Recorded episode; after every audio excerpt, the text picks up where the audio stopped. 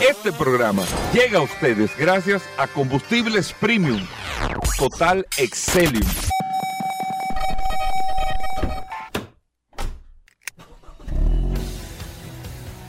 Bienvenidos al programa número uno de movilidad en la República Dominicana. Vehículos en la radio. Resumen, Vehículos en la radio.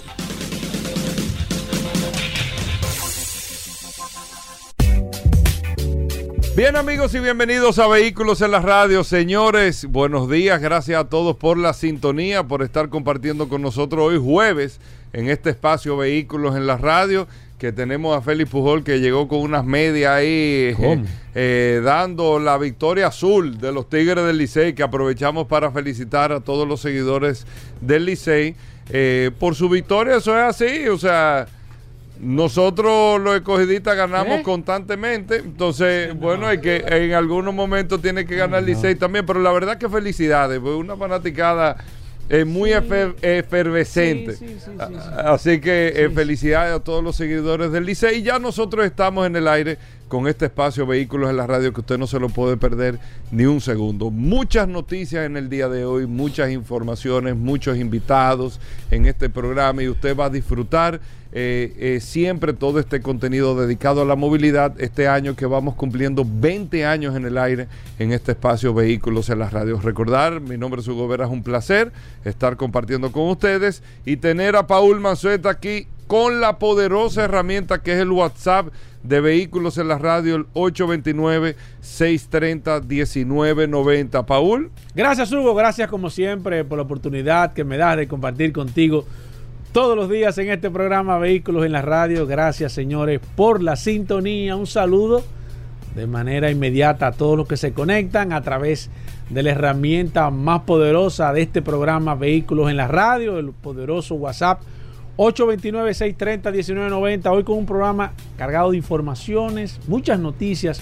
Tú sabes que hablando de la victoria del Licey y de los peloteros, Hugo Veras, ha perdido protagonismo el hecho de que los, los mismos peloteros ya andan en los vehículos. ¿Tú te recuerdas que en años Digo, el, el, al jugador más valioso le dieron una camioneta, una Chevrolet Colorado, full, ahora en el torneo invernal, pero ha perdido aquí, eh, aquí. Pero, la hasta los mismos peloteros que anteriormente los grandes ligas traían sus carros y se convertía, el, el detalle Quiqueya se convertía en, uno de los parqueos más, eh, más caros que había en la República Dominicana. Y eso tiene, porque es que acuérdate que anteriormente aquí no habían tantos carros eh, premium exóticos como ahora. Un pelotero trae un carro deportivo y, no llama la atención. Sí, pero, pero ni siquiera ya lo traen.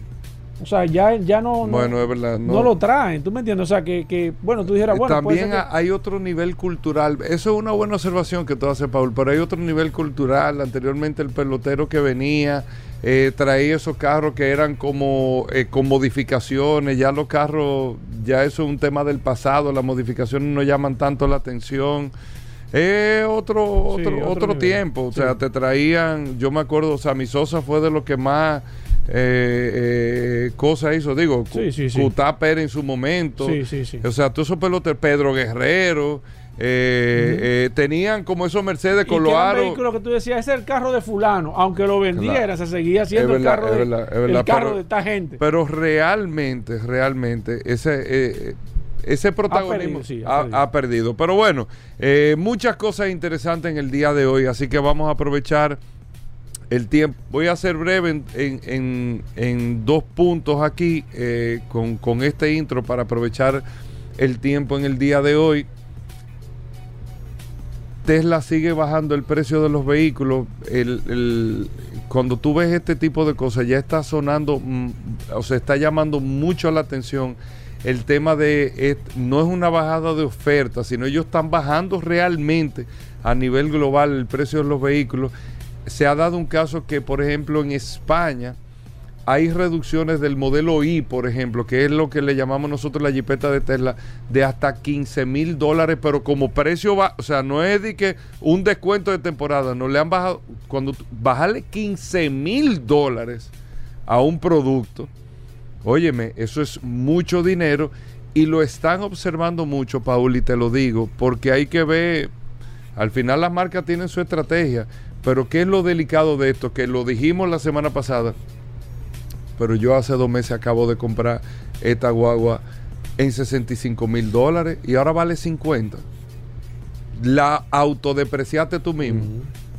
O sea, es un tema de que eso le quita confianza al que va a comprar una marca porque yo sé que la, el, yo sé que el carro que sea, el Rolls Royce, Mercedes, Toyota, todo se deprecia. Yo sé que tiene una depreciación, pero tiene una depreciación sobre un precio que hay más o menos establecido en el mercado, que tú bajes mil, dos mil dólares, suba esto, lo otro. Siempre hay un precio promedio del que tú tienes que partir, pero si el precio promedio que tú vas a partir del carro que tú compraste nuevo bajó en los mercados 15 mil dólares, entonces tú dices, ven acá, viejo, pero déjame yo frenar la compra de esta gente porque vamos a ver para, para dónde es que van, porque ya yo de por sí, o sea, ya yo de por sí estoy perdiendo. O sea, el que compró un Tesla modelo I en España, por ejemplo, y lo quiere vender mañana, tú dices, no, es que el que compra un carro nuevo sabe que pierde un dinero del principio. Está bien. El que compra un carro nuevo y lo quiere vender a los cuatro meses, le van a quitar mínimo un 15%, máximo un 20% arrancando. Y si el carro no tiene mucha rotación, tú tienes que bajarlo más para que sea atractivo para que la gente te lo compre. Está bien, yo lo sé, me compré un carro nuevo, yo estoy consciente de que voy a perder. Ahora, yo estoy consciente de que voy a perder sobre la base del precio que yo lo compré. Ahora, si yo compré un modelo I y tres meses después lo voy a vender, que pasan esos casos por múltiples cosas, yo no voy a partir de los 65 que pagué. Yo tengo que partir de 50 y ahí tú me quitas un 20. O sea, yo lo compré en 50 y tú me le vas a quitar la depreciación. O sea, los 15 lo perdí y de los 50 tú me le vas a quitar una depreciación. Entonces, cuando tú vienes a ver, ven acá, viejo, pero eso no genera, eso es, yo no sé quién fue que lo asesoró, yo no sé cuál es la estrategia. Tal vez tú pudiste haber sacado un modelo base más económico, eso tiene sentido. Tú dirás, bueno, hay uno que cuesta 15 mil dólares menos, pero el que tiene 100 kilómetros de autonomía, esto, lo otro. El que yo tengo, el precio es este. Y míralo ahí. Pero hay un precio más económico que viene con aro de, de- de- de hierro, que viene. Tú lo puedes hacer de esa manera y eso, eso tiene sustento. Pero cuando lo mismo que tú compras, tú mismo lo, lo, deprecias como precio base, eso es, te, te lo dije, que pasó en China y hay un lío en China con ese tema y está pasando en Europa también. Entonces, yo no sé si es que Tesla está jugando a dejar esto, a dejar este negocio, o lamentablemente le está saliendo el refajo de que no conoce el negocio. Que lo decía hace mucho tiempo, Paul, una cosa es la tecnología y una cosa es la fabricación y comercia- comercialización de vehículos, que son negocios totalmente diferentes. Como tú mismo has dicho, los fabricantes de carros no son empresas tecnológicas no son empresas tecnológicas, por más tecnología que tengan los carros, no están dedicadas a eso y eso puede traer mayor inconveniente. Y por último, Toyota acaba de anunciar que este año van a producir, o el enfoque es producir 10.5 millones de vehículos de Toyota, del grupo, entre Toyota, Lexus, todo eso, 10.5 millones. ¿Qué es esto? Los mismos números ya de producción que tenían antes de la pandemia. ¿Qué, ¿Cuál es la señal de esto? Que el mercado está, no es que se va a normalizar, que ya el mercado, este año 2023, va a ser un mercado normal en capacidad de producción. ¿Qué va a decir eso? Que la dinámica de ventas volverá a lo que fue el 2019. Y lo observo aquí en República Dominicana para que nos pongamos la pila todos los que están dentro del sector, porque aquí no nos vamos a sentar a que vengan a comprar los carros que tenemos dos años, los dealers, los concesionarios, los representantes, sentados en los escritorios porque van a venir los clientes. No tienen que hacer, no tienen ni que poner un mensaje de WhatsApp porque te llaman. Mira, tú tienes esto, tú tienes lo otro y tú te sientas a ver a quién tú le vendes. Eso se acabó. Aquí va a haber que salir a vender. Y se lo digo a muchos concesionarios. En República Dominicana los carros se venden por precio, por mucha facilidad y por atractivos que hay que dar para que la gente se pueda motivar, que no sea esta marca, que sea la otra. Este año va a ser un año bastante interesante para el mercado de República Dominicana. Vamos a hacer una breve pausa. Venimos un momento. Gracias por la sintonía. Resumen, vehículos en la radio.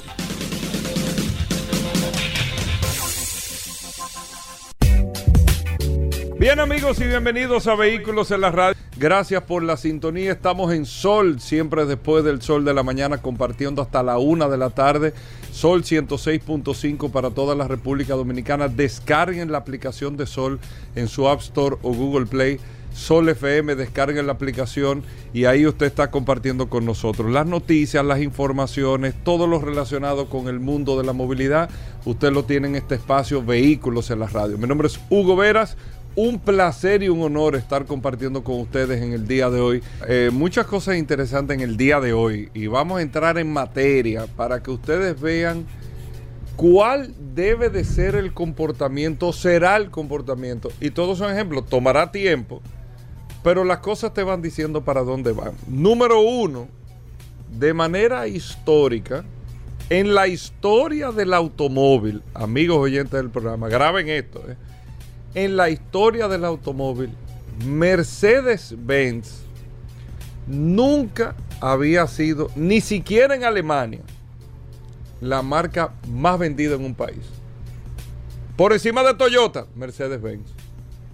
La marca número uno en ventas en un mercado, en un país. Y eso se logró en el año 2022. Y de ahí usted va a sacar 1500 cosas eh, que puede analizar, estudiar y ver. Y eso lógicamente lo crea muchas condiciones de mercado. Mercedes-Benz, amigos oyentes, en Singapur quedó como la marca más vendida de vehículos de este país. Singapur, un nivel económico estable, un país extraordinariamente ordenado. Nunca he ido, estoy loco por ir a Singapur, pero un país extraordinariamente ordenado, con una dictadura de la ley, donde todo se cumple. Es el país incluso, eh, para que ustedes tengan una idea, donde usted comete una falta y paga eh, una sanción que hasta la muerte le puede ocasionar, pero nadie anda con misterio, simplemente es no violar la ley que aquí mucha gente eh, habla del tema de las multas, que la multa tan cara. No importa que la multa puede, una multa, hasta por una luz roja, puede costarle la cárcel. Atención, cárcel. Lo que usted tiene que no irse en rojo. Ya. Lo que tiene es que no irse en rojo. Y esa es la visión que... eso es lo que da orden. Pedimos orden añoramos el orden, pero no queremos la consecuencia que trae ese orden. Singapur fue un país que tomó decisiones. Singapur era un nido de piratas y de, muchísimas cosas. Uno de los países más ordenados del mundo porque asumieron y tomaron decisiones eh, eh, drásticas con el cumplimiento de la ley. Y la gente se alineó. Pero eh, la conversación no va por ahí. La conversación va en que un dato importante, Singapur, señor, el primer país en la historia del automóvil que una marca de lujo queda como la marca número uno en ventas. Mercedes-Benz fue la marca más vendida de vehículos en este país. En segundo lugar quedó Toyota. Mercedes-Benz vendió 4.336 vehículos y Toyota vendió 3.997 unidades. BMW quedó en tercer lugar, 3.626 unidades. Una marca premium que, atención amigos oyentes, que de los modelos más vendidos, el promedio equivalente, ¿tú sabes de cuánto es el precio? 250 mil dólares país con capacidad económica, eh, estable, con todos los avances y todo, donde un Mercedes-Benz clase A, que es el más, más barato de la línea de Mercedes-Benz en Singapur, cuesta 170 mil dólares, amigo oyente. Un Mercedes-Benz clase A, 170 mil dólares. Ahora, ¿qué ha pasado en Singapur? Pero esto que ha pasado en Singapur es un comportamiento que van teniendo hace muchos años y está pasando en otros niveles. Lo que pasa es que Singapur, vamos a decir, en, términos exagerados, ¿tú entiendes? O ustedes me entienden, es otros países que están haciendo, limitando o incentivando al no uso de un vehículo individual.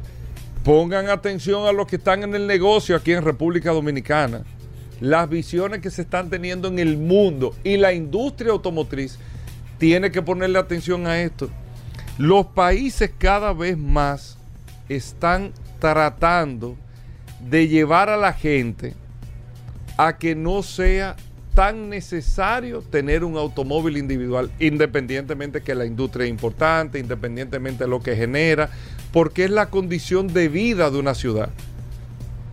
Al final es la condición de vida y de desarrollo que puede tener una ciudad. Y lo estamos viendo en países sumamente desarrollados. Japón es un ejemplo de limitaciones para el productor y desarrollador de las mayores marcas de vehículos del mundo, los japoneses, pero con una serie de limitaciones para el que va a comprar un carro. China por igual. China que vende 29 millones de carros al año, pero vende 29 millones por una serie de limitaciones, porque si no vendieran 50.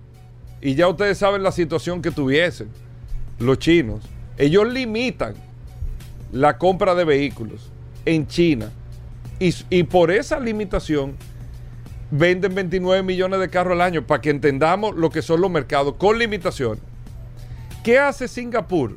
Y eso es lo que le da, eh, amigos oyentes, la potestad a que eh, muchas personas no tengan el acceso a la compra de un vehículo, pero no es que tienen la necesidad de la compra de un vehículo porque tú tienes en el transporte que te brinda el país todas las necesidades cubiertas, absolutamente todas, todas, transporte público. Y cuando hablamos de transporte público, eh, vamos a enfocarnos en la modernización del transporte. Vamos a enfocarnos en los corredores de autobuses nuevos que hay aquí, en los metros, monorrieles. Eso es transporte público, no en el transporte público obsoleto que está en un proceso de transformación en un transporte público que sea eficiente, que sea preferencial, que sea efectivo. Esa es la visión, no es al carro individual, no es crearles condiciones al carro individual, sino es crearle eh, eh, incentivos y una competencia atractiva al transporte colectivo. Que tú mismo digas para llegar aquí a la oficina, tú dices, ven acá, pero es que me sale mejor montarme la guagua, me sale más barato, llego más seguro, estoy con aire, estoy cómodo, pero es una chulería. Y vas incentivando, y eso se va desmontando con el tiempo, al transporte colectivo. Tú dices, pero me hace más fácil esto, se me hace más fácil lo otro. No es con la visión eh, a, a, que sigamos consumiendo vehículos individuales. Que el que pueda lo compre, pero no es obligatorio. Por eso hay una conversación interesante, Paul y amigo oyente. ¿El automóvil es un privilegio o un derecho? ¿Usted tiene un derecho adquirido de que nació a tener un automóvil o es un privilegio que usted se da dependiendo su capacidad económica de tenerlo? Por ahí es que tiene que ir la conversación. Entonces, ¿qué ha hecho Singapur?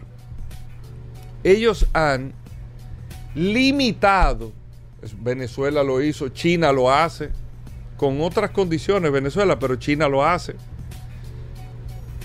Es que para tú comprar un automóvil, tú tienes que tener un permiso para comprar un automóvil. Ese permiso, esa licencia de tenencia o porte de un automóvil, te toma, te dura, eh, tú tienes ese derecho 10 años. Pero esa licencia tiene un cupo por año, o sea, tú tienes un límite de licencia que cada año emites.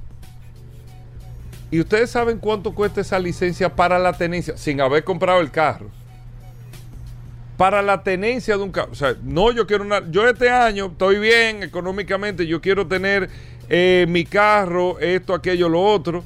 Entonces, usted tiene, amigos oyentes, un certificado de titularidad, como le llaman en Singapur, es un impuesto de circulación que toma, que tiene una vigencia de 10 años y ese impuesto de circulación, ustedes saben cuánto cuesta, amigos oyentes del programa Vehículos en la Radio. Atención con esto, amigos oyentes. Ese impuesto de circulación puede llegar a costar desde 50 mil dólares hasta 80 mil dólares, dependiendo la motorización. No te dicen la marca, sino el tipo de motorización que tiene tu vehículo. Y después compra el carro. Y después compras el carro. Pero yo no me tengo que quejar si no tengo ese dinero porque yo tengo toda mi necesidad de movilizarme resuelta y cubierta. Efectivo, eficiente, decente. Yo no tengo ningún problema. Si yo económicamente tengo el dinero, bueno, pago los 50 mil dólares y pago los... Lo, ¿Ustedes saben cuánto cuesta un Toyota Yaris en Singapur? 70 mil dólares. Sin el impuesto de circulación. Claro, el impuesto de circulación tú lo pagas una vez en 10 años. O sea, tú puedes después de ahí comprar un carro hasta todos los años que tú quieras. Tú lo puedes comprar. Pero porque tú tienes como una placa, como una licencia de 10 años de que tú puedes tener un carro. Oigan cómo se maneja el tema en Singapur. Por eso, tú tienes hoy que en la historia de la humanidad nunca había pasado en ningún país del mundo, por más dinero que tenga, que Mercedes-Benz fue la marca más vendida en este país. Pero eso trae otra conversación. Número uno, la visión, que es la visión que tiene República Dominicana. Lo que pasa es que estamos viviendo todavía, nosotros estamos hoy como si tuviésemos con la carreta, los caballos y el carro está entrando. Nosotros estamos viviendo la transición a la colectivización del transporte. Y esas son transiciones que se van dando. Miren el ejemplo de Singapur. Eso no es en, el planeta Marte, eso es aquí en la Tierra, en este planeta. Y está pasando. Y si pasa en un mercado, anótenlo, que eso se va a ir replicando. Vamos a hacer una breve pausa. Muchas cosas interesantes. No se muevan. Bien, amigos oyentes, Atuey Tavares con nosotros, nuestro editor en materia de bicicletas, de ciclismo aquí en Vehículos en la Radio. Atuey, bienvenido. Qué bueno que nos trae siempre noticias del mundo de las bicicletas, todo lo que ha venido pasando, lo que viene también en el mundo de las bicicletas. Atuey, ¿qué tenemos para hoy? Buenas tardes, Hugo. Gracias a ti, a Paul, por darnos este espacio en Vehículos en la Radio para hablar de ciclismo. saludo para todos los vehículos en la radio escucha y los ciclistas del país, desearle feliz Navidad y un propio año nuevo. Este es el último programa del año, Paul, ya. Claro, este es el resumen, Atuey. Vamos a tratar de hacer un resumito de, lo que ha acontecido en el año 2023, tanto en lo competitivo como en lo recreativo, a nivel local e internacional. ¿Te parece? Claro, arranque, maestro. Bueno, tú como que no te mío. No, no, dale, dale, dale, dale resumen. Deja aprovechar. Dale resumen. Deja aprovechar. Háblame del, del 2023 completo, Atoy. Mira, el, a nivel internacional, el campeonato, los diferentes campeonatos estuvieron matizados por una eh, amplia competitividad.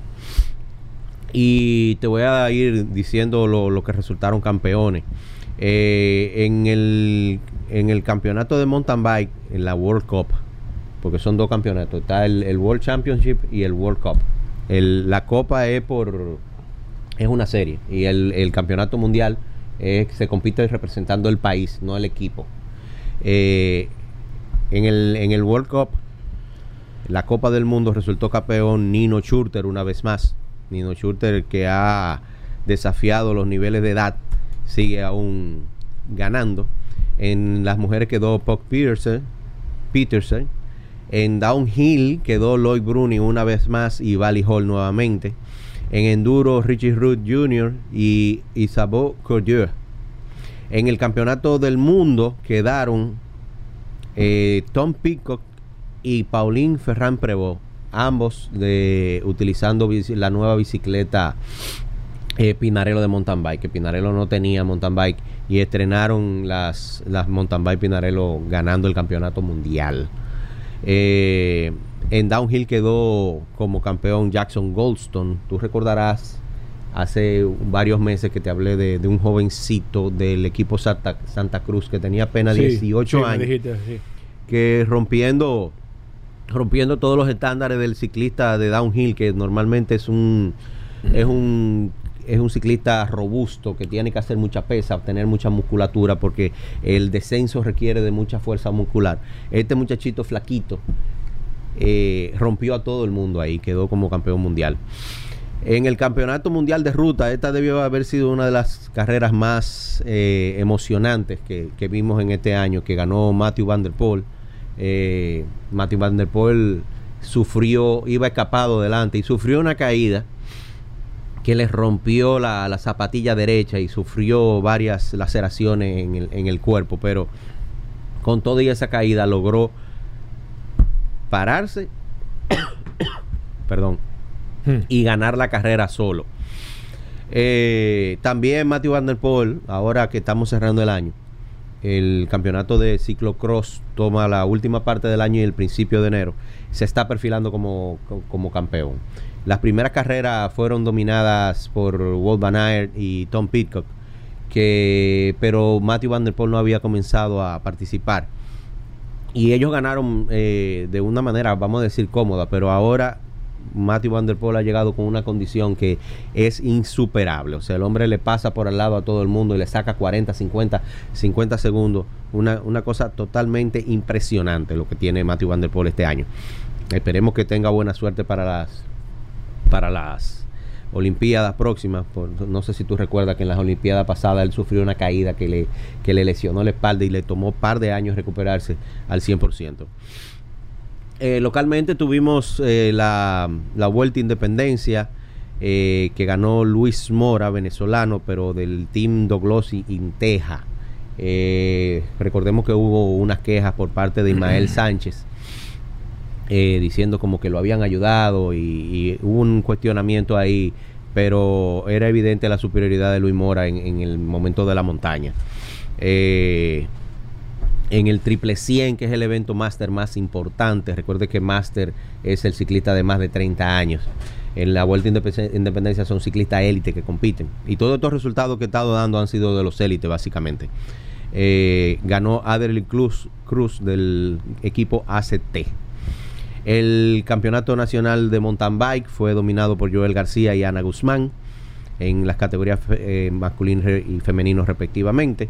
André Valerio dominó totalmente el campeonato eh, de la serie del Dominican Enduro Series y Sí. el campeonato y el campeonato nacional.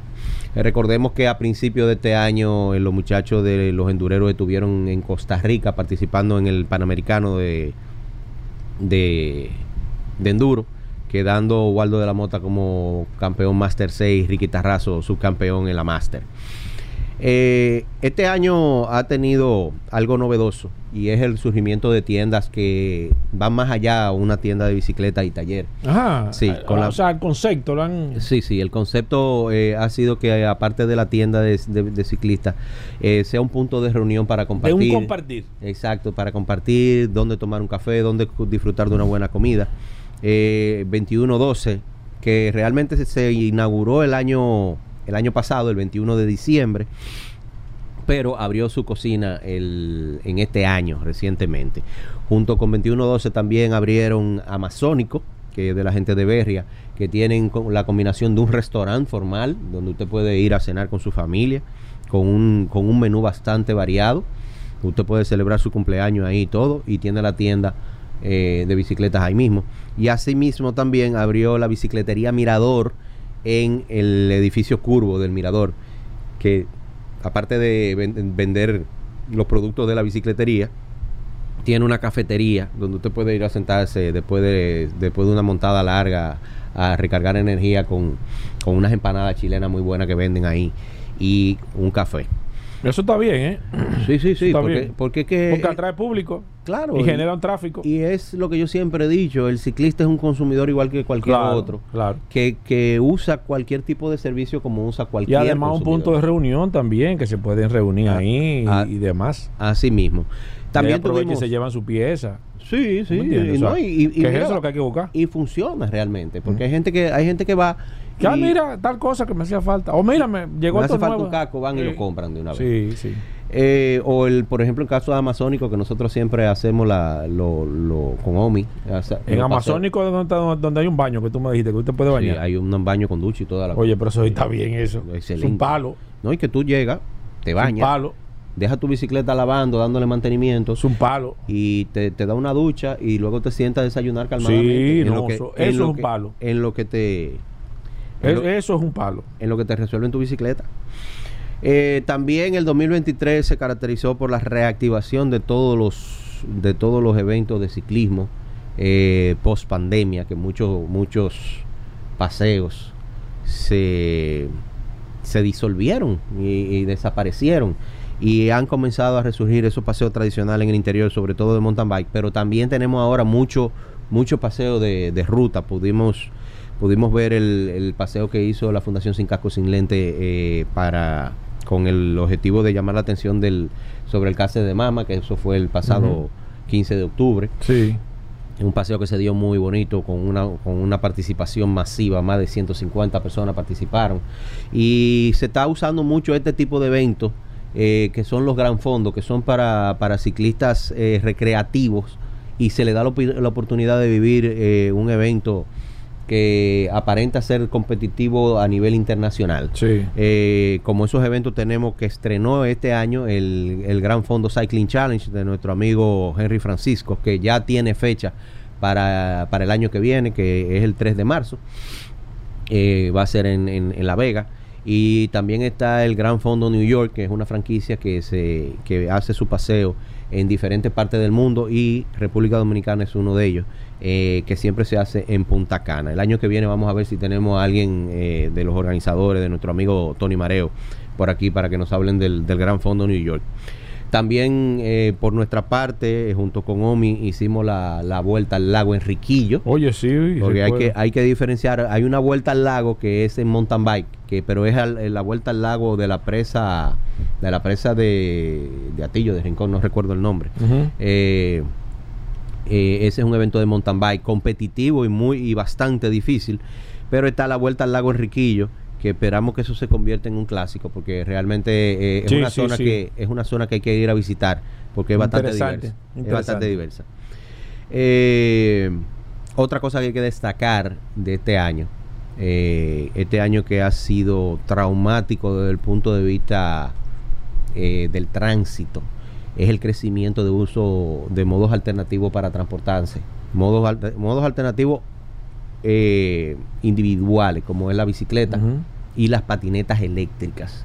Son muchas las personas que se están transportando. Han optado por, por comprar motocicletas eléctricas, patinetas eléctricas, bicicletas eléctricas para usarlas como, como medida de, como modo de transporte y salirse de este caos que estamos viviendo en la República Dominicana. Y ojalá la, la alcaldía junto con el Intran eh, sigan disponiendo de la aparición de mayor, de más ciclovías para darle esa alternativa al, al público.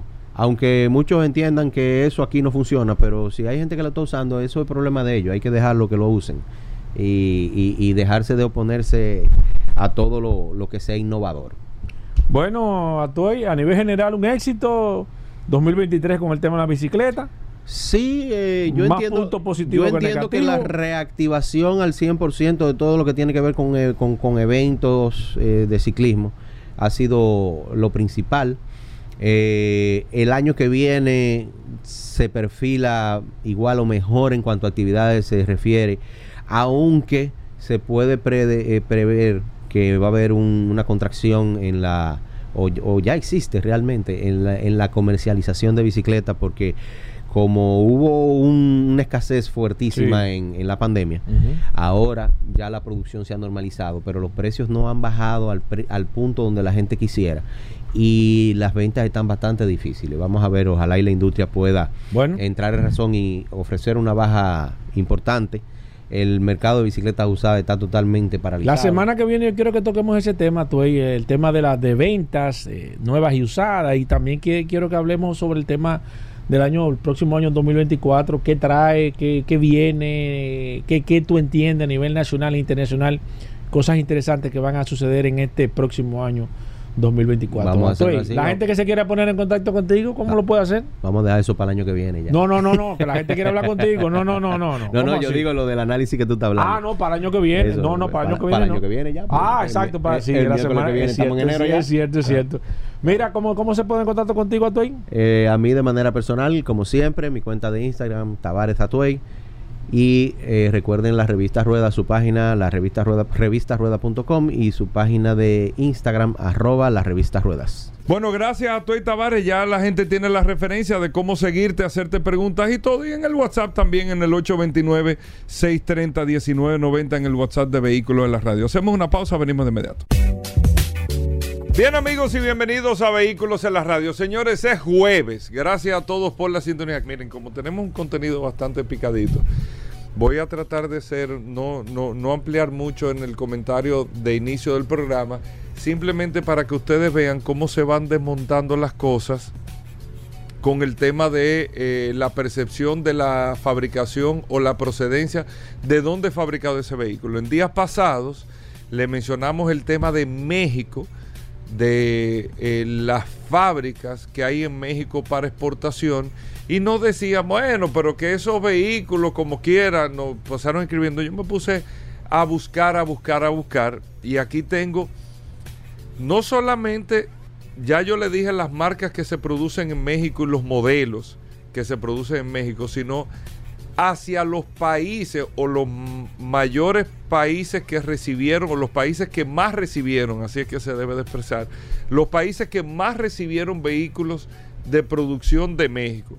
Estados Unidos, lógicamente, Estados Unidos eh, recibió 2.2 millones de vehículos, eh, es el mayor receptor de vehículos fabricados en México. Los Estados Unidos, marcas americanas, regularmente eh, que producen en México para venderse en los Estados Unidos, que a veces decimos, ah, no, que yo lo quiero el americano, pero es en México que se hace. O todos esos vehículos en México que se hace. 2.2 millones eh, de vehículos. Canadá recibió 216.392 vehículos. Alemania, que se los decía, me decían, no, que, eh, ¿qué es yo cuando? Alemania recibió 170.960 vehículos. Después está Puerto Rico, 24.498, Colombia, Brasil, Chile, todos estos países. Ahora, lo que yo quería eh, eh, eh, con esto es para, para ir desmontando las percepciones que, que con mucha razón teníamos todos en los años 90, en los años ah, no, es que yo lo prefiero alemán en vez del americano, que yo eh, digo, en vez de eh, que el que está en México es ese malo, pero el que hace en Tacito, que teníamos toda la percepción, y ojo, una percepción basada en, realidades. Lo que pasa es que a medida que se ha venido globalizando todo, señores, en el 2000 no había internet, o era muy limitado el internet. La globalización en los últimos 20 años ha cambiado toda la industria en todos los sentidos, la parte comercial eh, a nivel general de productos de consumo masivo, tecnología, el tema de vehículos, todos estos temas, todo esto ha cambiado por la globalización, el manejo de la información y lógicamente todos los acuerdos entre países con el tema de las calidades, las exportaciones, la fabricación, que muchos países importantes, pero que los costos para la industria se han incrementado tanto, han hecho acuerdos con otros países no tan desarrollados para producir en esos países y poder hacer las exportaciones a otros mercados que les sale mucho más barato. Pero le quiero dar este ejemplo, amigos oyentes de vehículos en la radio. Por ejemplo, desde México hacia Japón, hacia Japón, pues estoy hablando de Japón, para lo que dije. No, que los Japón. Que la cal. De México a Japón se exportaron 2.894 unidades de la Audi Q5. Se produce en México para exportación. La Audi Q5. 2.894 unidades. O sea, la, la Q5 que usted compró en Japón, hecha en México el BMW Serie 3, que antes exclusivamente se fabricaba en Múnich, Alemania, solamente la planta que estaba en Múnich, donde está el BMW Belt y, los headquarters de BMW, ellos decidieron, incluso allá se está fabricando el Z4, y ellos decidieron globalizar aún más el BMW Serie 3 y en México fue que decidieron sentar eh, eh, eh, territorio, vamos a decir así A Japón se exportaron 2.585 unidades del Serie 3. De la Mazda CX30, que es japonesa, se exportaron 120 unidades.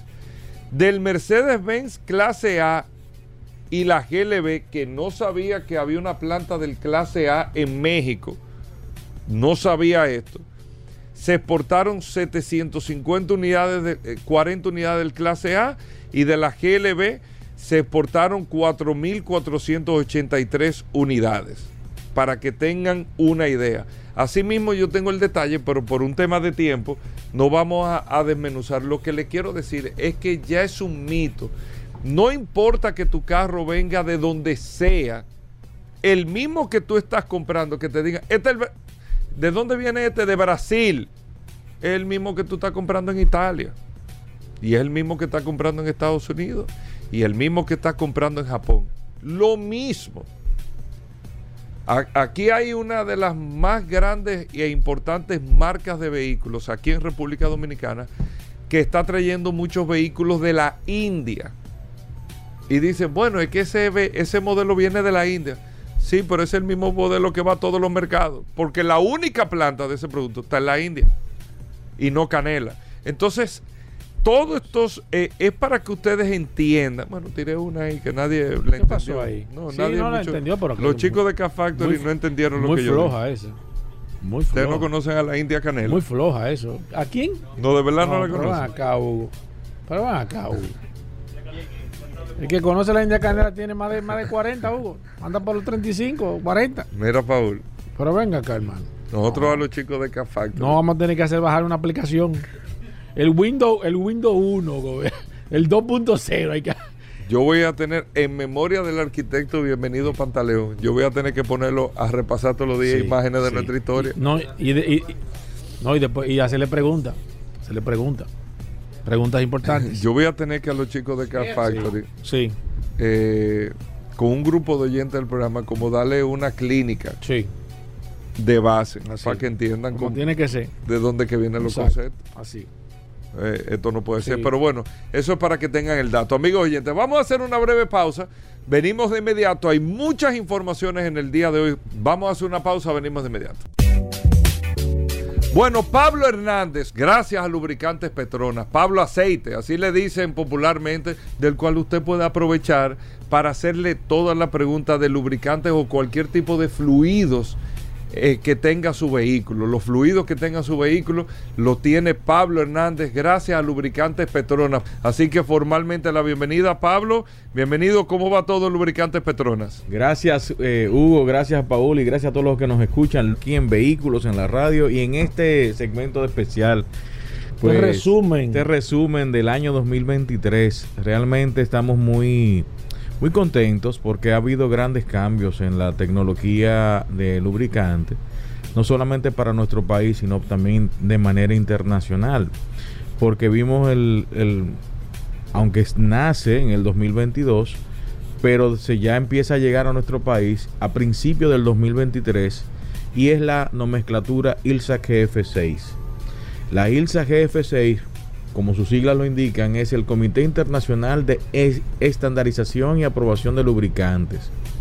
¿Qué hacen esto? Es un grupo de, fabricantes, entre ellos Toyota, Nissan, Honda, Suzuki, Isuzu, Subaru, se unen para certificar, para crear eh, una empresa que certifique que verdaderamente los lubricantes que salen con las ah, homologaciones de API y de ASEA, cumplan con lo que ellos requieren de manera eh, eh, exigente eh, a nivel de, fabricación y de, necesidades de la, motorización, muy parecido a lo que hace ASEA. Acuérdense que API, American Petroleum Institute, es un organismo más global, no va tanto a lo específico, a lo específico. El, la diferencia entre API y ASEA es el tiempo de prueba de los lubricantes. Estamos hablando que van a bancos de pruebas con horas muy diferentes. Cuando en un motor pueden trabajar los 150 horas para probar si verdaderamente el, lubricante cumple con lo que se con lo que requiere el fabricante, mientras que en, Europa, en ASEA, se puede triplicar hasta cuatriplicar el tiempo de hora de prueba. Estamos hablando de bancos donde se llevan los motores que se van a empezar a introducir y empiezan a trabajar con el tipo de especificación del lubricante y cuando eh, verdaderamente el lubricante cumple con las horas de prueba, pues certifican que verdaderamente puede eh, estar con los paquetes aditivos, el tiempo requerido, el tipo de, de materiales luego del cizallamiento. El cizallamiento es el roce entre metales. Todas estas cosas son pruebas que se hacen. Ya ILSAC, eh, para el mercado americano, que es donde, eh, aunque son varias empresas japonesas, pero están direccionadas al mercado americano, ha dado una nueva eh, tecnología o una nueva aprobación que es ILSA GF6. Esto está abarcando los lubricantes 100% sintéticos que cumplen con, los requerimientos. ¿Qué está sucediendo? Los motores modernos, motores híbridos y motores eh, cada vez son más pequeños, pero tienen un RPM muy alto. ¿Qué significa un RPM muy alto dentro de un motor? Mayor temperatura de trabajo. ¿Y qué tú quieres que haga el lubricante? El lubricante, aparte de reducir la fricción, con lo cual tú puedes economizar entre un 5 a un 7 hasta un 10% de, combustible, al reducir la fricción también tienes que reducir la temperatura, evacuar la temperatura en las partes más críticas. Los lubricantes con API SP, ILSA GF6 ya están con la última tecnología para reducir la fricción, también para reducir la temperatura internamente del motor. Hace dos años o tres se detectaron problemas con preignición que era generado por el tipo de combustible, por el tipo de temperatura. Una preignición es un doble golpe. Recuérdense que los motores tienen cuatro tiempos. Admisión, compresión, explosión y escape. En el tiempo de explosión, entre compresión y explosión, la chispa la genera, en el caso de, de vehículos de gasolina, la bujía. ¿Qué sucedía? La gasolina se estaba calentando por la temperatura interna de la cámara de combustión. Había un. se estaba quemando antes, de, la chispa. Y había un doble golpe. Este doble golpe que provocaba es que se doblara la biela. La biela es el, el brazo que empuja el pistón. Se doblara la biela o rompiera el bloque. El bloque es donde están los cuatro cilindros del motor 4 o 6, dependiendo del motor que sea. Este tipo de cosas estaban sucediendo. ¿Y qué se buscó? Un lubricante que pudiera reducir la temperatura internamente de la combustión para que la combustión pueda producirse de manera más efectiva, no, no como estaba, ha estado sucediendo. Eso provocó que ILSAC GF6 naciera igual que la actualización Anteriormente teníamos API SM, SL, SN, SM, SN Plus y SP. Estas actualizaciones se produjeron en muy poco tiempo. Eh, anteriormente una actualización te podía durar 3 o 4 años. Es decir, la fabricación de motores salía, los requerimientos salían y inmediatamente en esos 3 años se tiraba una actualización para esa motorización. SN podía durarte 3 o 4 años. ¿Qué pasa? El SN sale hoy, en 2019. En el 2020 te tira un SN Plus. Es decir, tengo una actualización nueva. Sí. 2021 dice, no, mira, hay, hay, hay que hacer unos requerimientos. Ya para el 2022, 2022 nace el SP con ILSA GF6. Es decir, en menos de tres años ya teníamos tres actualizaciones de API por las situaciones que se están presentando internamente dentro del motor. Y eso es una de las cosas que hemos venido hablando durante todo este año en el programa. Otra de las cosas que estamos hablando es que muchas de las de los lubricantes que hay en nuestro país eh, tienen tecnologías atrasadas. Si usted tiene un vehículo de nueva generación, 2022, 2023 y hasta 2024, no compre lubricantes con API SN o SM.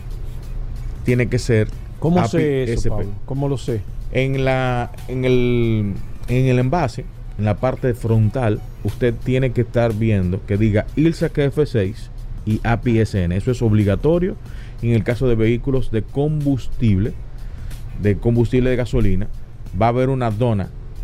En la dona va a decirle qué API cumple. Y abajo de la dona, en la parte de- del fondo, va a decir ILSA KF6 en, en pequeño.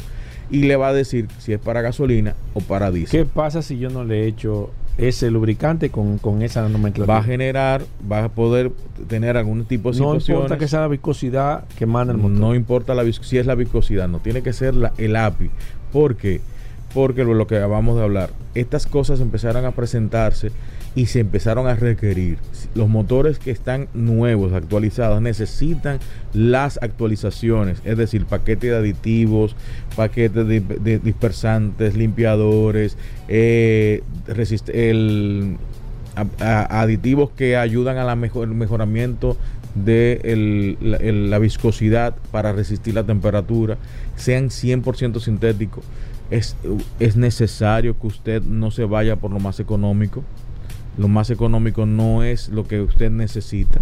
Muchas personas entienden que adquieren una oferta, voy a comprar 4 litros de aceite y me va a salir en tanto. Un aceite barato no le va a garantizar un problema que usted no va a ver, pero lo va a sentir en poco tiempo.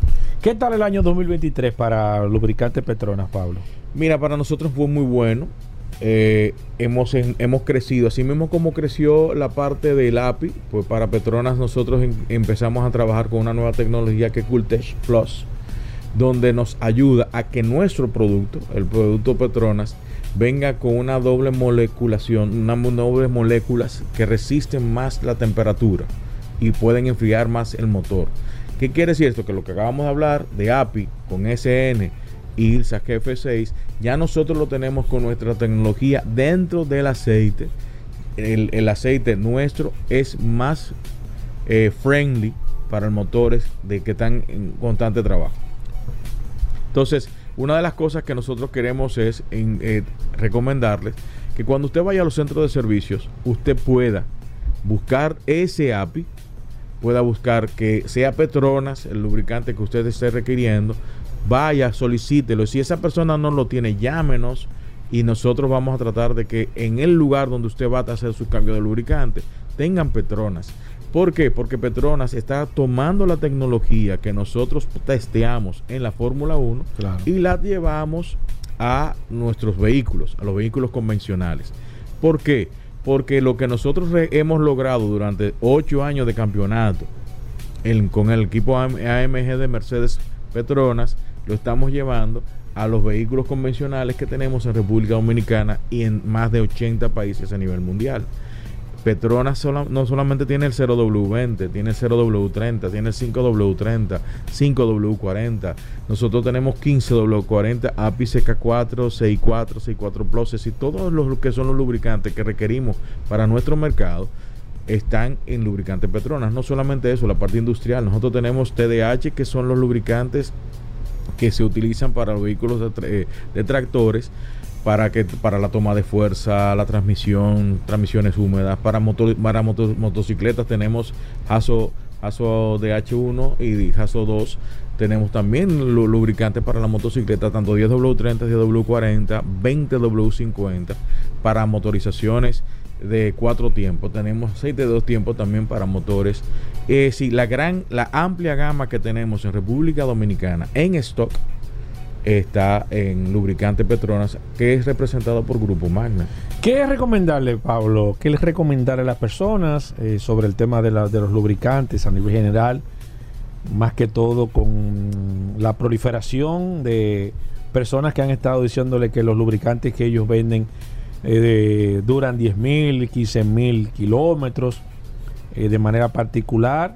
Y segundo, eh, el tema de las recomendaciones con los lubricantes falsificados que Hemos en las últimas, tocado- en las últimos, eh, en las participaciones tuyo, eh, tuya, eh, se ha tocado ese tema con, con- con el cuidado que hay que tener con las falsificaciones de, de lubricantes. En que el hay. primer punto, recuérdese que los lubricantes no establecen el intervalo de mantenimiento. Quien lo establece es el fabricante o el, en su defecto, el concesionario en nuestro país por el testeo de las evaluaciones. Si el, el- concesionario ha evaluado y ha identificado que usted puede hacer el mantenimiento cada seis meses, usted se va a llevar lo que le requiere el, el concesionario o el fabricante que mantiene, que es el que hace que mantenga la garantía, no nosotros.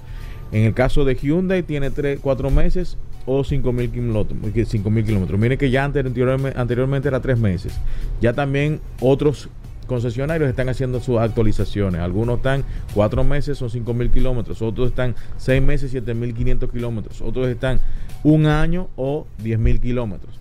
Vamos a llevarnos de lo que establece el fabricante. El lubricante cumple con lo que requiere el fabricante en nuestro país para hacer sus intervalos de mantenimiento más adecuados. No se lleve, no se lleve de que el lubricante diga que para 20 mil.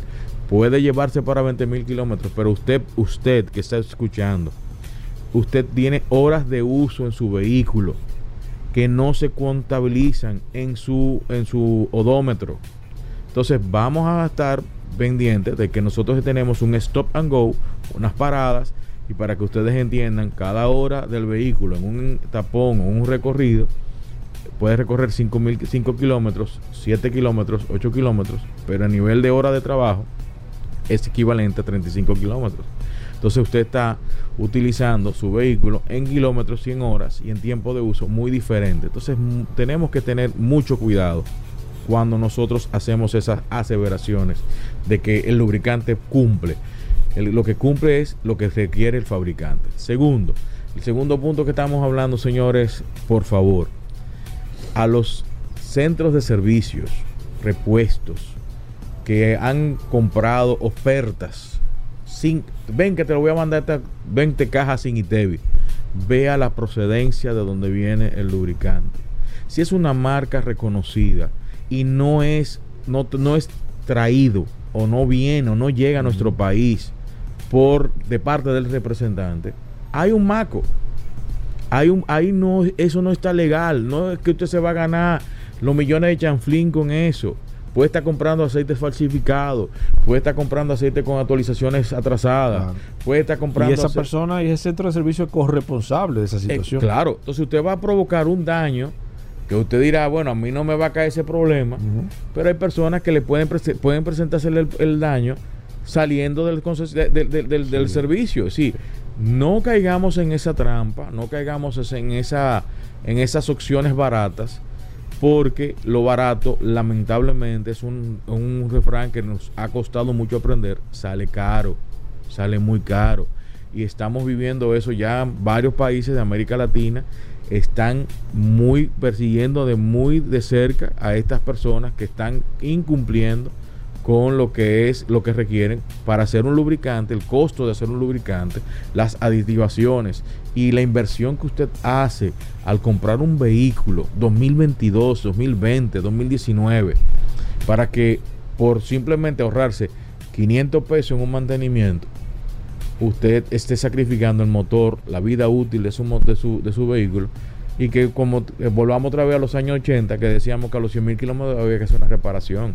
Señores, Aquí nosotros hemos hablado muchas veces, la gran mayoría de los vehículos que vienen de importación de Corea tienen 500, 600, 700 mil kilómetros. Sí.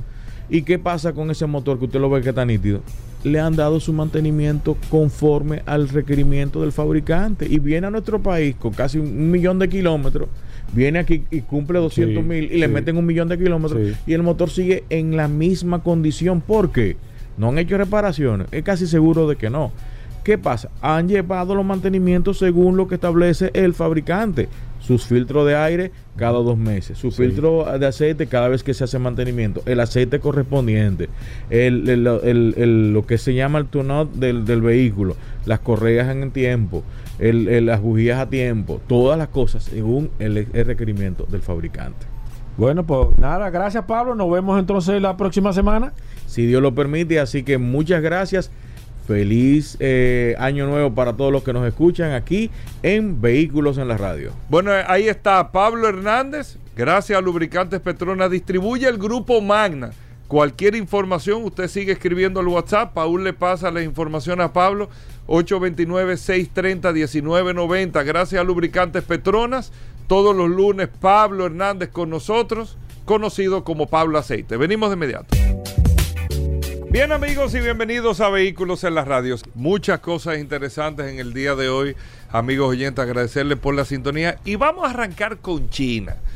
Porque eh, este mercado hace 10 años era un mercado totalmente apartado, de relajo, eh, eh, subestimado al 100%.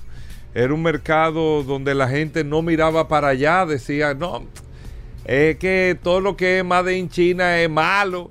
Eh, er, era la percepción que había. Nosotros, yo recuerdo que veníamos desde la antigua emisora Neón, estábamos hablando, los temas que se hablaban de China eran las demandas que tenían los fabricantes automotrices con las copias eh, de los vehículos, vehículos similares a Land Rover, vehículos similares a BMW, que te hacían unas copias te hacían las copias de los vehículos. Incluso aquí hablamos hace más de 10 años de cuando eh, iban en los autoshows los mismos periodistas o, o vamos a supuestos periodistas chinos a hacerle fotos pero fotos detalladas cada una de las partes, cada una de las piezas, eh, a cada medían hasta los retrovisores de los vehículos y tú sabías que eh, la intención era más que todo avanzar desde que una marca presentara un modelo, aunque sea un concepto prototipo, para ellos poder avanzar en, moldes y todo eso y poder copiar esos automóviles y bueno,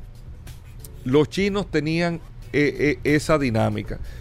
Pero a medida de que fue pasando el tiempo, a medida que China, dentro de su régimen político y su régimen de establecimiento de empresas, empezó a abrir puertas, empezó a demostrar con el crecimiento que tenían sus capacidades, no solamente económicas, sino el, el potencial de consumo como, como su mercado, el potencial del desarrollo tecnológico que no lo tenían en la industria automotriz hace 20 años. Sin embargo, hoy China es un mercado de referencia en desarrollo de tecnología principalmente para la electromovilidad, para los vehículos eléctricos, para la industria de la movilidad eléctrica. Esta evolución que ha tenido China y por decisiones internas del mismo país, donde eh, se han enfocado a, a impulsar los vehículos eh, no contaminantes en términos de emisiones por su situación eh, medioambiental que tienen, le ha disparado a China los potenciales mundiales que ha tenido en venta a ver unos números en el día de hoy sumamente impresionantes. ¿De qué estamos hablando? Para que ustedes tengan una idea. Hace 17, 18 años, en China se vendían 5.7 millones de vehículos. En el año 2005. 5.7 millones de vehículos en el 2005. China vendió el año pasado, para que ustedes tengan una idea de lo que estamos hablando, China solamente en el año 2022 vendió 27 millones de vehículos. 22 millones de vehículos más que hace 17 años. Miren el crecimiento importante que ha tenido este mercado. Pero no es eso solamente. Es que China aumentó la exportación de vehículos del año 2021 al año 2022 en un 54%. O sea, el apetito de vehículos procedentes, que ahí es que está el dato interesante. Un tema es su mercado interno, está bien 27 millones de vehículos, mil millones de habitantes, casi 300 millones de personas con una capacidad de consumo impresionante. Está bien, ellos se autoconsumen todo lo que producen. Pero ese no es el objetivo de los chinos. Los chinos saben que tienen su mercado y saben que tienen el control comercial de su mercado. ¿Por qué tienen el control comercial? Porque con sus eh, eh, definiciones comerciales políticas, que tienen dentro de este mercado, ningún fabricante automotriz, por ejemplo, y eso pasa en todas las industrias, puede ir así, no, llegó fulano de tal a, empezar a vender en este mercado. No, tú tienes que tener una participación no más del 50% de tu negocio en China y el otro 50% pertenece al gobierno. pertenece al Estado, que eso te lleva a un régimen, no quiero decirlo que, que sea eh, una dictadura, pero es un control comercial que tienen donde ellos participan de manera directa de todo el negocio y protegen lógicamente las inversiones que tienen y eso hace que eh, la industria se pueda desarrollar junto al país que se pueda desarrollar también. Y los chinos han logrado un mercado sumamente interesante con esto. Pero el interés de China, y lo han demostrado en Latinoamérica, el interés de ellos no es su mercado. El interés de ellos es poder tener un posicionamiento global de sus propias marcas en todos los demás mercados. Y eso lo están logrando, amigos oyentes, de la manera que ustedes no lo pueden creer. De un año a otro, usted subir las exportaciones. Miren la presencia de los vehículos chinos en República Dominicana. Ustedes solamente tienen que ver la presencia de los vehículos chinos. Hace cinco años eso parecía un relajo. La gente, nah, tú estás loco. Subestimaba totalmente. Pero los chinos sobre la base de tecnología, de buenos diseños, de calidad, de tener personalidad con sus marcas también, de no ser copias. Aquí llegaron hace muchísimos años un viaje, ah no, que este es fulano, que este es Nissan, que este es Isuzu, que este... Ah, es, es que es el Isuzu de hace cinco años. Eso no era personalidad y la gente subestimaba ese tema. Ya cuando tú vienes a ver con los productos chinos y uno de los mayores eh, eh, una de las mayores columnas que puede tener estos productos está precisamente basado en la movilidad eléctrica y en la tecnología y todas estas cosas que tú ves que de un año a otro, China el año pasado creció un 54% en sus exportaciones. Eso significa los carros que ellos fabricaron para venderlo en el mundo. Un 54% más del año 2021. Ya usted sabe cómo está creciendo a nivel global el mercado de productos chinos. Las exportaciones fueron, amigos oyentes, solamente de vehículos de pasajeros 2.529.000 eh, unidades. Eso estamos hablando de vehículos livianos, jipetas, carros, todo esto. De vehículos comerciales, 582.000 unidades, camiones, eh, este tipo de vehículos y de eh, autobuses y todo eso, que es lo que está en la, en la rama comercial, que es la rama de negocio. Y en vehículos eléctricos, Paul, China exportó al mundo 679 mil vehículos, que fue un crecimiento de un 120% por encima del año 2021. O sea, ellos más que duplicaron las exportaciones de vehículos eléctricos a nivel global. Duplicaron las exportaciones, repito, de vehículos eléctricos a nivel global. ¿Qué estamos viendo con esto? Que los chinos, más que una realidad, nosotros viendo el, ritmo de crecimiento que están teniendo eh, los, los chinos como país, como región industrial y como industria y como sector automotriz, quedaron en segundo lugar en exportaciones a nivel global y es el país de mayor producción de vehículos del mundo. Ni Estados Unidos, ni Europa, China, ni Japón, lejísimo. China. Y con más de 3 millones de vehículos de exportación y casi 700 eh, mil vehículos eléctricos de exportación. Entonces nos damos cuenta cómo China realmente realmente dejó de ser eh, un proyecto, dejó de ser un vamos a ver. Los chinos son una apuesta real en el mercado global de ventas de vehículos. Los chinos. Yo por último recuerdo hace más de siete años que yo, yo fui entrevistado por un fabricante de los más importantes de China y lo que me resistió a, esa entrevista era que yo me tenía que ir tres meses, yo me acuerdo, tres o cuatro meses, a un entrenamiento en China para ser eh, como el representante de Latinoamérica, no el representante de ventas, sino como, eh, no lo voy a decir para echar cosas, pero como el director regional de una marca china para toda Latinoamérica, que esté basado aquí en República Dominicana como oficina, pero tener que ir a todos los mercados y todo eso, como hacen, que nosotros mismos entrevistamos aquí a personas extranjeras que son representantes, ah, no, nosotros, un lubricante, sí, que está basado en Panamá y todo eso. Yo participé en una entrevista eh, para esto y al final eh, no llegamos al tema económico porque cuando me dijeron el tema de los tres meses fuera de aquí, Dije, bueno, ahí, se, ahí medio se va a complicar el tema. Y yo no estaba en eso en ese momento. De, verdad que no estaba en eso. Lo veía como una gran oportunidad, pero como que no, yo no estaba en eso. Como irme a vivir a China tres meses, para después venir para acá, lo, lo veía sumamente atractivo, pero bueno.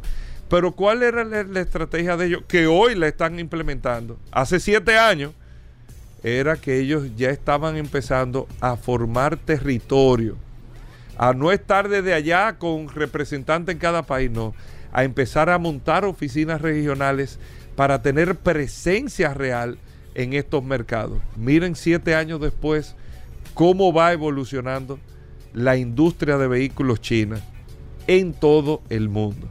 Los chinos son una realidad, señores. Vamos a hacer una breve pausa. Tenemos muchos, demasiadas cosas en el día de hoy, así que llevamos un programa picadito. No se muevan, gracias por la sintonía.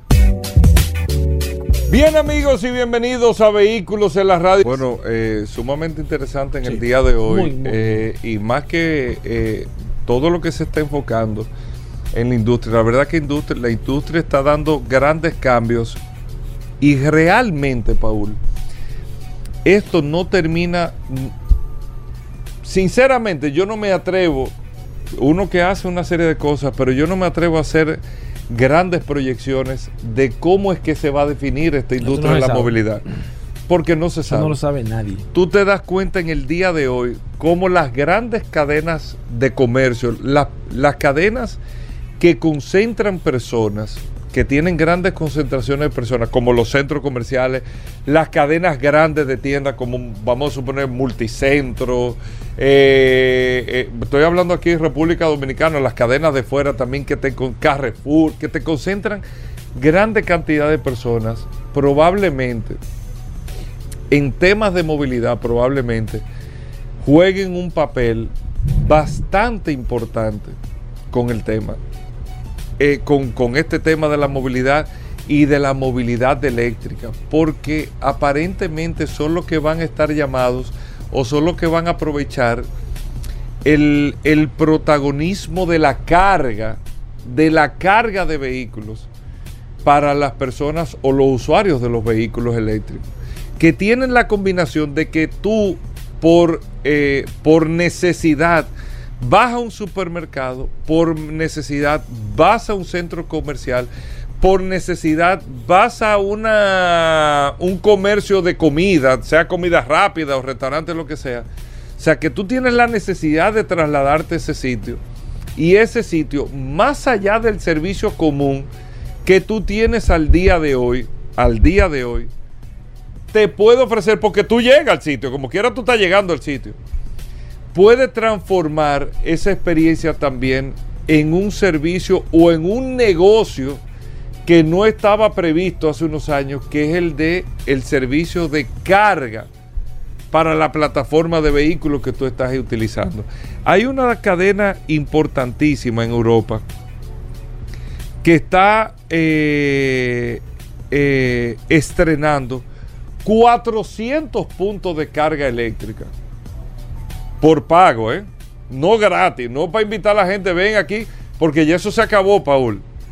Ya esa carga gratis que veíamos hace 10 años, 5 años, bueno, Tesla que te vendía los carros incluso con carga de por vida, que fue una iniciativa, ya eso lo quitó. Miren cómo empieza a cambiar el tema. Antes creo que era un modelo S, no me acuerdo el modelo que era. Cuando ellos arrancaron lo necesitaban. Sí, sí, ellos claro. ponían su cargador y te salía gratis cargar. Ya no. Ya eso se acabó. Ya antes ciudades tenían como atractivo para ir incentivando a la gente que se transformara la movilidad eléctrica, cargadores en muchos puntos. Madrid fue de las primeras ciudades que empezó a establecer una política real de cargadores de, eh, de vehículos eléctricos y te lo ponía gratis. Ya no, porque era muy mínimo. Y llamaba la atención tú tener la iniciativa de que tú puedas cargar eh, el vehículo para que la gente vea, bueno, me voy a convertir. Señores, estamos hablando de carro eléctrico hoy que ya es como una costumbre, pero hace cinco años. ¿Tú crees que eléctrico? Cinco, no 10 años, 5 años. Antes de la pandemia, se hablaba, se vendía, pero no era como ahora. Fíjense cómo el mundo ha cambiado en 5 años. 5 años. Cómo todo en términos de percepción ha cambiado. Ya, como lo dijimos ayer, o antes de ayer, perdón, el lunes, si tú no hablas de movilidad eléctrica, tú estás fuera de este escenario. O sea, el que no hable de movilidad eléctrica en la industria automotriz está fuera del escenario. Y las cadenas se están dando cuenta de eso. El tranque está en las empresas de combustible que no tienen un atractivo adicional más que cargar combustible. Entonces, cuando tú dices, por ejemplo, la RAM que salió 150 kilómetros de autonomía, un cargador rápido, creo que fueron 7 minutos. 7 minutos es una eternidad.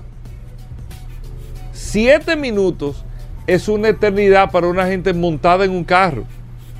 7 minutos. Y tú no tienes una carga completa. Oigan bien lo que le estoy diciendo.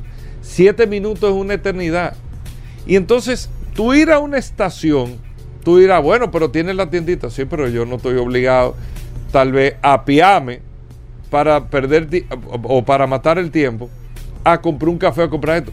Claro, todo eso es alternativa, pero no es el todo de lo que tienen las estaciones de combustible en el día de hoy versus el atractivo que tiene un sitio de comida rápida, un restaurante, un centro eh, comercial un centro de tiendas, una tienda por departamento, una tienda de lo que sea, que tú llegas, tienes que hacer un banco, tienes que hacer algo y tienes entonces la alternativa que es un modelo de negocio nuevo que están previendo esto. Una de las cadenas, repito, de las franquicias europeas más importantes que hay, está instalando 400 cargadores pero con un modelo de pago. No es 400 cargadores para el que venga a comprar la tienda, no. Tú aprovechas y vienes, un domingo, un sábado, un viernes, un qué sé yo qué, tienes comida, haces tu compra y tu carro está cargado. Y me, o sea, yo te hago el todo, te lo cobro. Y es un modelo de negocio atractivo, pero como decía al principio, yo no me atrevo a hacer predicciones ya porque uno no sabe dónde es o cómo es que va, que va a, terminar el modelo de negocio de la industria de la movilidad y los cambios que se están dando. Vamos a hacer una breve pausa, tenemos de todo, no se nos muevan. Resumen, vehículos en la radio. Navidad, tiempo de festejar y compartir con los tuyos, siempre con la compañía de Sol, la más interactiva. Bueno, ya estamos en la parte final de Vehículos en la Radio, señores. Gracias a todos por haber estado en sintonía con nosotros. Ustedes disfrutaron de este programa. La gente se está chupando los dedos. Sí, sí, sí. sí Qué bueno estaba Vehículos en la Radio. Así que ya ustedes lo saben. Gracias a todos, amigos oyentes, por la sintonía. Y hasta mañana. Después del sol de la mañana, a las 11 de la mañana, nos vemos aquí hasta la 1 de la tarde. Les dejamos con solo para mujeres. Combustibles Premium Total Excelium. Presentó.